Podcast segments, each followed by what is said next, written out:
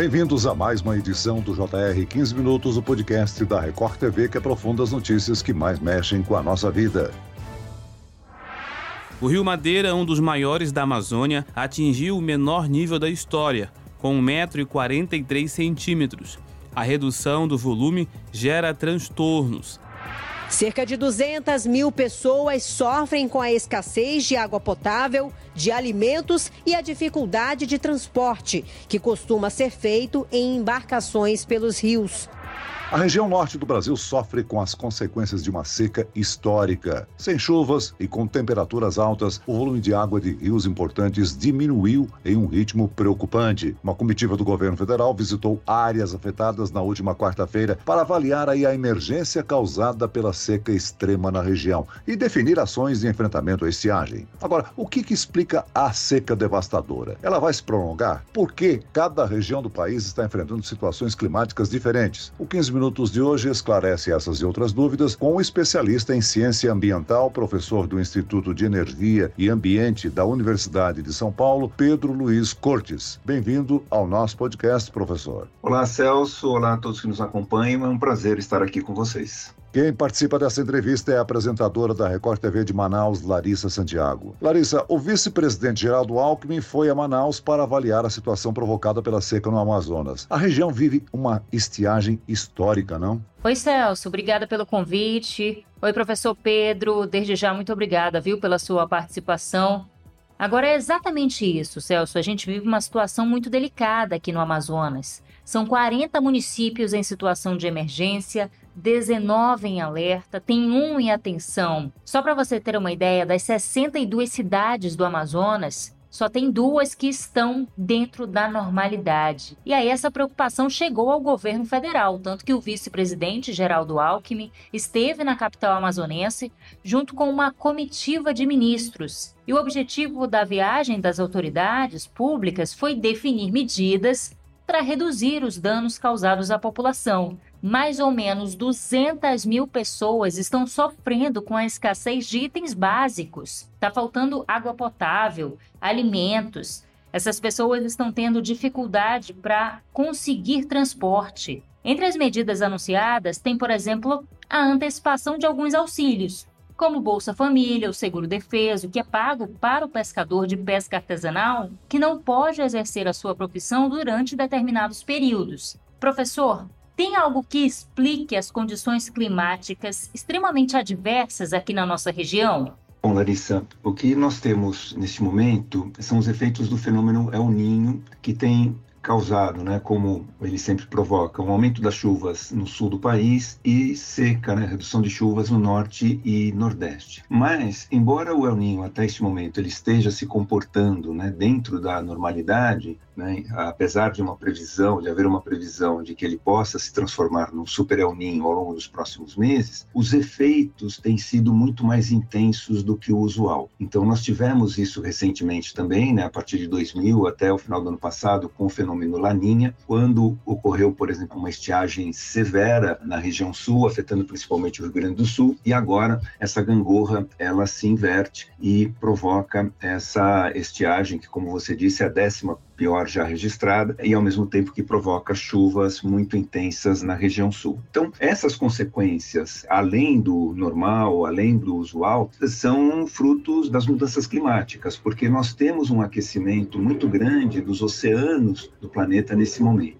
A Larissa já salientou aí que os principais rios da região estão com níveis abaixo da média histórica para o período de estiagem, né? E isso complica a vida das comunidades ribeirinhas. Essa dificuldade no acesso de várias famílias abastecimento de água e comida é uma situação que merece muita atenção por parte das autoridades, né? Sem dúvida, Celso. E, na verdade, deveria ter merecido atenção antes mesmo dessa uh, situação trágica se configurar. Porque a previsão de que nós teríamos um El Ninho já estava disponível disponível desde o início do, do ano. E pelos antecedentes recentes, seria factível é, prever que a intensidade dos fenômenos decorrentes ela seria muito, muito mais intensa do que o usual. Então, o governo estadual, o governo federal poderiam já ter se antecipado e preparado né, uma infraestrutura mínima de enfrentamento para reduzir os impactos à população, porque com esse nível extremamente baixo dos rios, há uma dificuldade muito grande de navegação que é fundamental para o transporte de alimentos, transporte de água, transporte de equipamentos para as diversas populações é, espalhadas ao longo aí do, do estado. Não há uma malha rodoviária como nós temos, por exemplo, nos estados do Sudeste ou do, do Sul. Mas, infelizmente, o que a gente tem visto, não só em relação à seca né, extrema agora na região norte, mas também a outros episódios que, infelizmente, afetaram o país eh, nos últimos anos, é mais uma reação do que propriamente uma prevenção a fenômenos que já sabe poderão acontecer. Então, nós temos que sair dessa cultura reativa e passar para uma cultura predominantemente preventiva. Professor, a gente está falando das pessoas que foram afetadas. Mas esse fenômeno também tem resultado na morte de vários animais. Embarcações ficam encalhadas, animais são encontrados mortos. Em um episódio, por exemplo, em Tefé, mais ou menos 120 botos foram encontrados mortos, isso em um intervalo de uma semana. Teve também um caso que foi registrado em Tapauá, onde 100 pirarucus foram encontrados mortos. E são cenas que, infelizmente, estão se tornando comuns aqui na nossa região. Qual é o impacto desse desequilíbrio ambiental? Bom, Larissa, como você está em Manaus, você sabe que a gente está tratando do que a gente chama de uma floresta tropical úmida exatamente a última parte disso é o que está faltando, né? Umidade. Então, quando nós temos uma redução significativa no volume de chuvas, nós temos uma redução significativa né, no volume de água disponível nessa floresta, a floresta toda ela começa a sofrer não só as árvores, né, não só a flora, mas também a fauna. Né? Então, essa mortandade de, de peixes, de, de botos, ela é extremamente preocupante.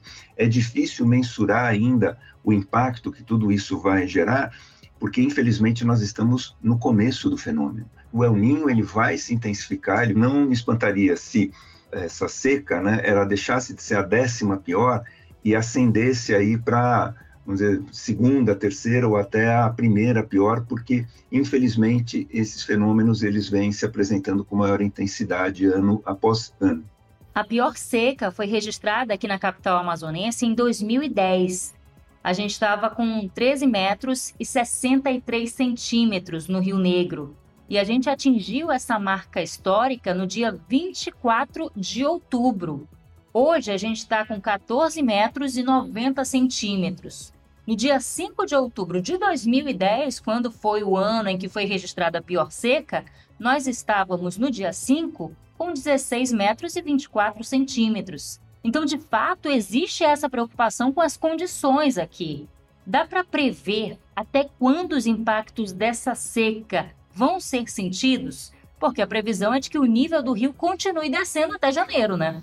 Sim, Larissa, essa é realmente a previsão. Eu ia comentar a respeito disso, porque a perspectiva é que a partir de janeiro, esse janeiro de 2024, esse cenário ele seja atenuado pela entrada das, das chuvas mas não serão chuvas intensas como seriam necessárias, ainda por conta da atuação do fenômeno El Ninho.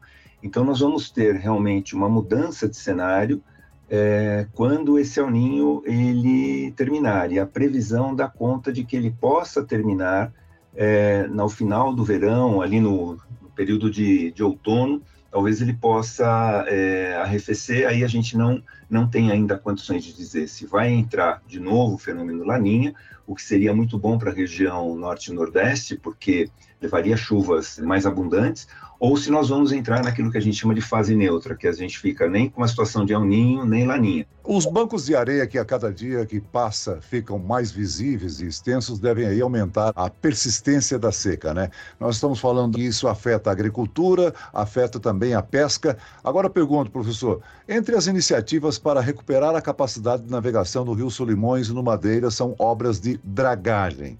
Essa medida busca o escoamento da produção e também a chegada de insumos para as regiões mais afetadas, né? Sem dúvida, Celso, mas essa não é uma obra que consiga apresentar resultados muito rapidamente.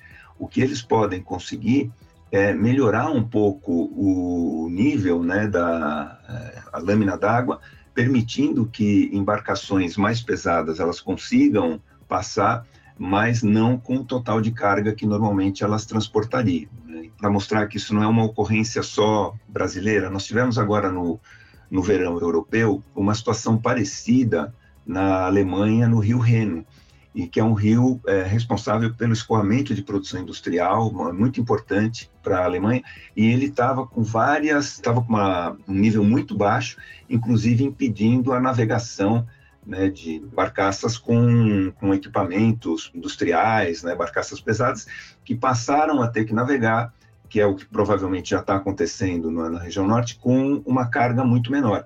E isso gera um impacto porque aumenta muito o custo do transporte, seja dos é, itens necessários à população, seja também de matérias-primas ou insumos à produção na Zona Franca de Manaus.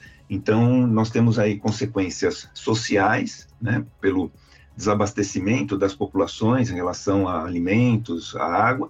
Temos implicações na saúde, porque já há relatos na imprensa de pessoas é, sofrendo as consequências né, de ter que lidar, às vezes, com a única água disponível, que é uma água que não está pura, uma água que tem um certo nível de contaminação, e temos as consequências econômicas pela dificuldade de transporte de matérias-primas e, e produtos para a Zona Franca de Manaus. Além desses prejuízos ecológicos e econômicos, essa seca histórica também impacta o setor de energia, com a suspensão das operações em uma das maiores hidrelétricas do Brasil, Afetou também sua linha de transmissão, conhecida como o Linhão do Madeira, que é responsável por fazer a ligação entre o sistema do norte e a região sudeste.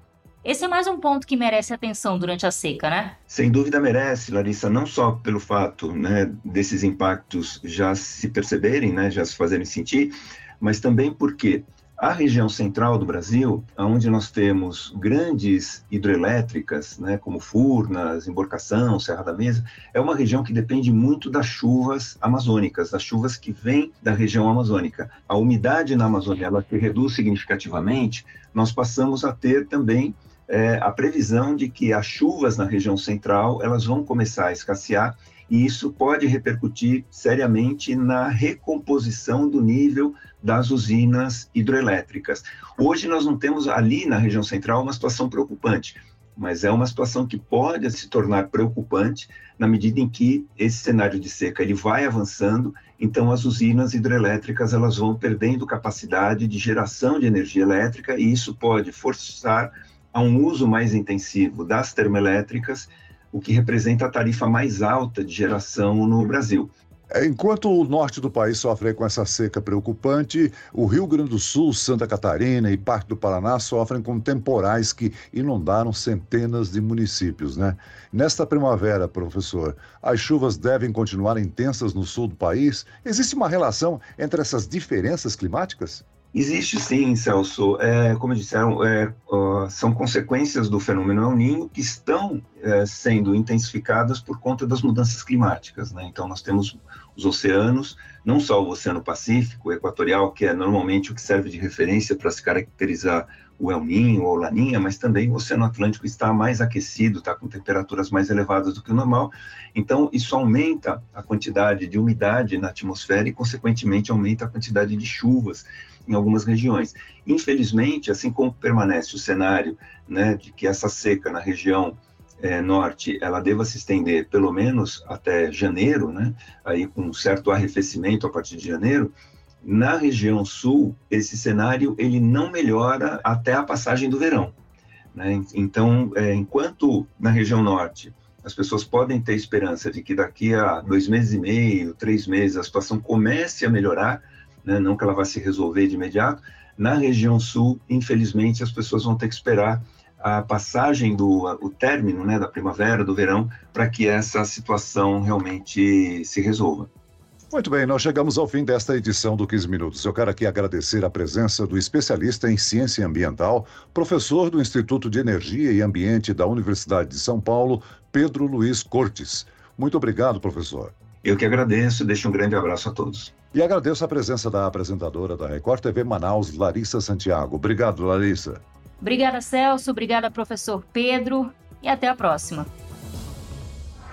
Esse podcast contou com a produção de David Bezerra e dos estagiários Lucas Brito, Fernando Russo e Cátia Brazão. Sonoplastia de Marcos Vinícius. Coordenação de conteúdo Edvaldo Nunes e Deni Almeida. Direção editorial Tiago Contreira. Vice-presidente de jornalismo Antônio Guerreiro. Você pode acompanhar o JR 15 Minutos no portal r7.com, nas redes sociais do Jornal da Record e nas principais plataformas de streaming. Eu, Celso Freitas, te aguardo no próximo episódio. Até amanhã.